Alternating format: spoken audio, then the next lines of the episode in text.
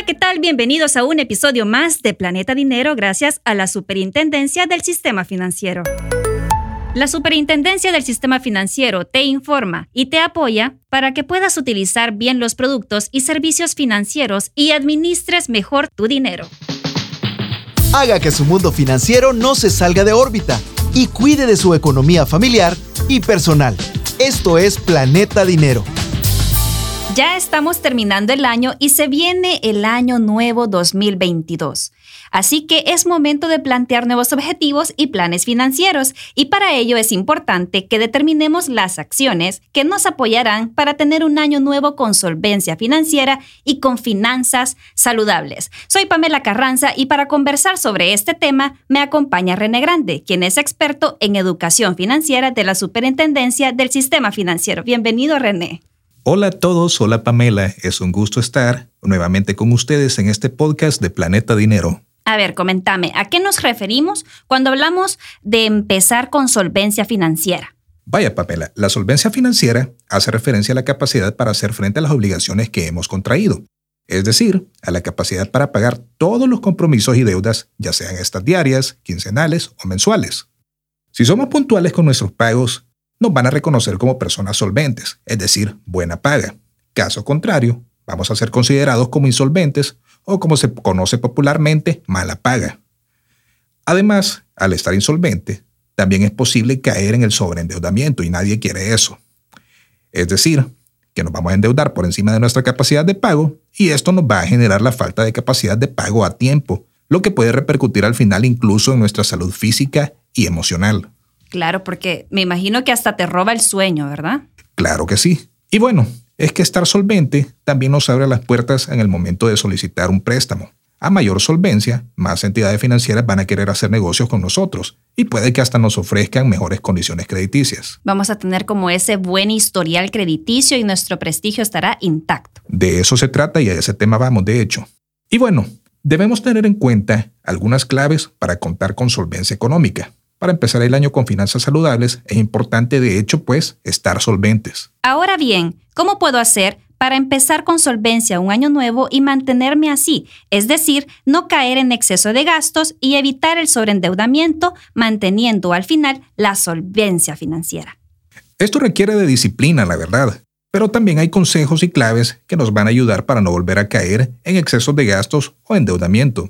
No se trata de no gastar, porque todos tenemos que hacer gastos para sobrevivir. Claro. Pero la idea es hacerlo de manera prudente y en la medida de nuestras posibilidades. Este es uno de los más grandes consejos de los expertos y yo puedo validarte que sí funciona. Y bueno, si queremos empezar con solvencia el año nuevo, estas son algunas de las recomendaciones. A ver, dale, te escucho, soy toda oídos. Empecemos entonces. En primer lugar, tenemos que mantener el equilibrio entre lo que ganamos y lo que gastamos priorizando el pago de todos los compromisos que hemos adquirido. A veces puede ser que se nos complique pagar siempre a tiempo todas las deudas, pero es bien importante organizarnos y pagar en el tiempo y la cuota correspondiente, porque si no pagamos completo y en tiempo, pues vamos a ir acumulando intereses y recargos y vamos a tardar más en pagar nuestra deuda. Segundo, tenemos que elaborar un presupuesto. Esta parte es esencial porque el presupuesto se elabora para cumplirlo, porque de lo contrario vamos a estar gastando más de lo que ganamos y si no nos alcanza, vamos a tener que buscar una fuente de ingreso extra, que podría ser iniciar con un emprendimiento con el que siempre hemos deseado, pero todavía no nos hemos animado. De no ser así y de no estar solventes, vamos a tener que disponer de nuestros ahorros y cuando estos se acaben, vamos a tener que solicitar otra deuda para cubrir nuestros gastos diarios. Es por eso que también anteriormente mencionábamos que tenemos que ser muy disciplinados con nuestro presupuesto y con nuestras finanzas. De eso se tratan estos consejos y es bien importante entonces que veamos el tercer consejo. Tenemos que eliminar o reducir gastos no tan necesarios, como cuando por ejemplo me inscribí en el gimnasio, pero no fui a ninguna sesión de entrenamiento, o los servicios de streaming, o ropa que me compré que estaba en oferta y jamás la utilicé. Estos son los gastos que debemos sentarnos a calcular, analizar y en la medida de lo posible eliminarlos o reducirlos. O como bien decimos, a veces compramos solamente por sentir que los tenemos. Bueno, esas son compras impulsivas, diría yo. Pero nos podemos librar de esto realizando los ajustes necesarios en nuestros gastos y así vamos a poder tener más dinero a disposición para cumplir nuestras metas financieras. Qué excelente, René. Sin embargo, los consejos no se acaban acá. Tenemos un cuarto consejo. A ver es importante crear hábitos saludables. tenemos que analizar lo que hacemos en nuestro día a día y evaluar qué hábitos son saludables y cuáles no. Si encontramos hábitos que no lo son, podemos sustituirlos practicando deporte o disfrutando de nuestro tiempo libre con actividades más beneficiosas para la salud, por ejemplo. Podemos empezar con una lista de propósitos en este 2022. A lo mejor podemos pensar en hacer más ejercicio y comer de manera más saludable. Pero no olvidemos tampoco adoptar nuevos hábitos financieros o en todo caso mejorarlos.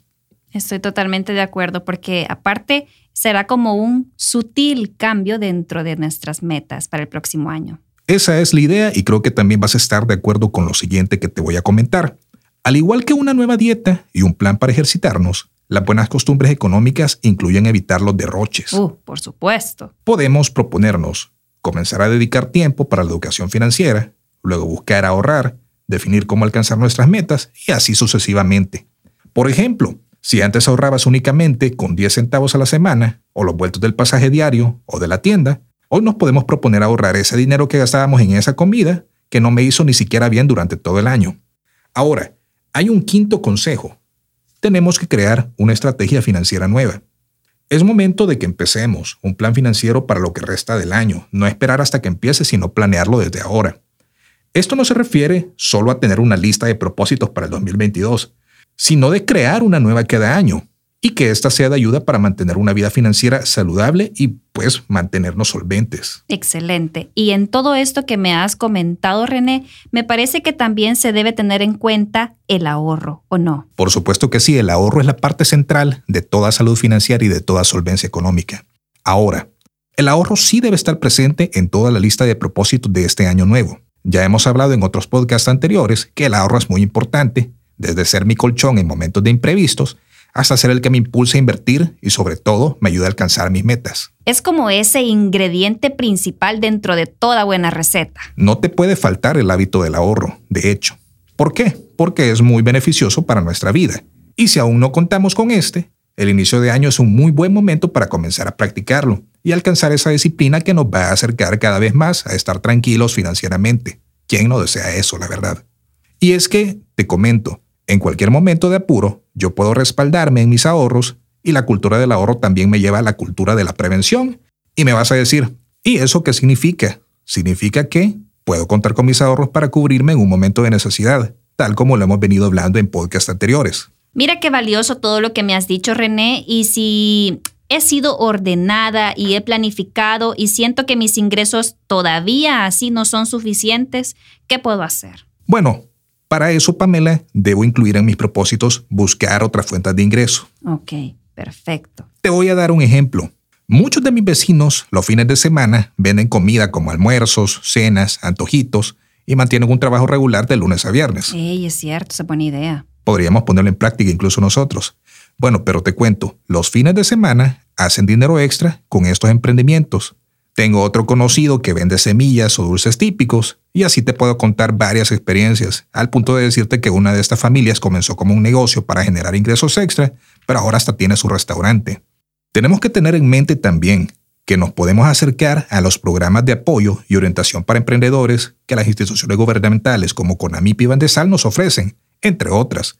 Así que todos podemos mejorar nuestras finanzas en este 2022 con seguridad. Me parece genial todas estas ideas que me estás dando pero además, René, ¿cuáles son esos propósitos que deben estar presentes en mi lista de nuevo año? Te propongo este primer propósito. Primero, hagamos una lista de nuestras deudas y organicémoslas y empecemos a pagar las que nos cuestan menos. Me imagino que esto tiene mucho que ver con la famosa bola de nieve que anteriormente en otros podcasts de Planeta Dinero ya hemos hablado. Precisamente de eso se trata, Pamela, has comentado bien. Recordemos que no es de mucha ayuda empezar a plantear otras metas más de año nuevo si todavía estamos pagando muchos intereses de deudas pasadas.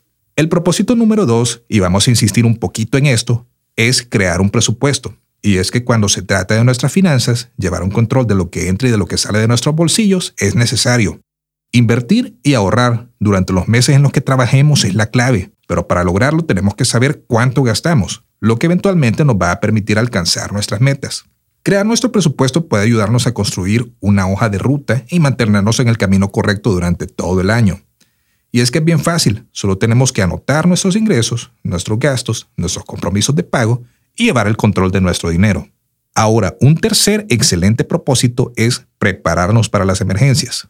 Para crear un fondo de emergencias podemos empezar con poco dinero, reservar ese dinero en una cuenta de ahorros que nos dé una tasa de interés sin riesgo. El fondo de emergencias puede ayudarnos incluso a cubrir gastos inesperados sin tener que endeudarnos. Me encanta que menciones esto, René, porque de hecho el ahorro para emergencias es algo que no siempre tenemos contemplado. Ya que mencionas eso, te quiero comentar otra cosa que nos puede resultar muy muy útil y que nos va a servir como cuarto propósito. Invertamos. Para invertir tenemos que ahorrar para juntar el capital necesario para hacerlo. Y podemos hacerlo con 3 dólares o 5 dólares en Bitcoin, por ejemplo. Invertir ahora está al alcance de todos. Quinto propósito. Tenemos que proteger nuestro patrimonio. Un buen plan financiero puede fallar si sucede un imprevisto. Por eso tenemos que considerar contar con un seguro, por ejemplo, de vida, para nuestra casa, para nuestro automóvil o incluso para nuestra salud. No olvidemos que tenemos que preocuparnos por lo que va a hacer nuestra familia. En caso de que no podamos tomar decisiones sobre nuestro dinero, ya sea por fallecimiento o por enfermedad. Y eso es muy importante lo que acabas de decir, René, definitivamente. Hay que tenerlo en cuenta siempre. Ahora, también tenemos que tener en cuenta este sexto propósito para Año Nuevo, y es precisamente actualizar nuestras metas de Año Nuevo. Cada vez que percibamos un cambio, va a ser momento de que actualicemos nuestras metas hacia un objetivo a más largo plazo. No importa si no hemos alcanzado el final del año, una meta puede cambiar en caso de que el desempeño sea mejor de lo esperado, o por el contrario, que las cosas se compliquen y tengamos que aplicar algunos ajustes para sortear los imprevistos. De todas formas, la idea es que actualicemos nuestro plan y volvamos a encaminarnos. También es fundamental, Pamela, que tengamos en cuenta que no importa cuáles sean nuestros propósitos de año nuevo, la clave es hacer la lista y apegarse a ella. Finalmente, recordemos que no tenemos que hacer todo a la vez. Hay muchas cosas que podemos ir alcanzando poco a poco, pero siempre con el objetivo de mejorar nuestra salud financiera. Dar un paso a la vez es la clave. Empecemos ahorrando, apartando un dólar a la semana o guardando los vueltos, y veremos cómo ese propósito sencillo nos va a llevar a tener finanzas solventes al final de año y mantenernos con salud financiera. Y como bien hemos comentado en otras ocasiones, no hace falta tener aquel súper ingreso de dinero para poder crear nuestros hábitos de ahorro o poder conseguir nuestra añorada libertad financiera. Ahora recapitulemos cuáles son esos cinco puntos más importantes aprendidos en este podcast. Excelente, Pamela. Número uno, nunca es tarde para que mejoremos nuestra condición financiera. Año nuevo, finanzas nuevas. Número dos, ser solvente me mantiene abiertas las puertas crediticias en cualquier momento del año. Número 3. El ahorro potencia mi inversión y me impulsa a alcanzar mis metas del año. Número 4. Hagamos un presupuesto. Analicemos nuestros gastos y procuremos mantener una cultura de prevención y ahorro. Y finalmente, número 5. Organizar nuestras finanzas puede que sea el mejor plan para comenzar el 2022. Recordarles que podemos aprender más sobre el manejo de nuestras finanzas personales de forma gratuita a través de los canales de atención de la Superintendencia del Sistema Financiero. También puedes unirte a un grupo de amigos o de familia para solicitar asesoría gratuita llamando al 2999 9999 o escribiendo al correo electrónico educacionfinanciera@ssf.gov.sb. Soy Pamela Carranza y esto fue Planeta Dinero, un episodio nuevo todos los viernes. No te lo pierdas. Esto fue Planeta Dinero, el espacio en el que nuestra economía se mantiene en órbita.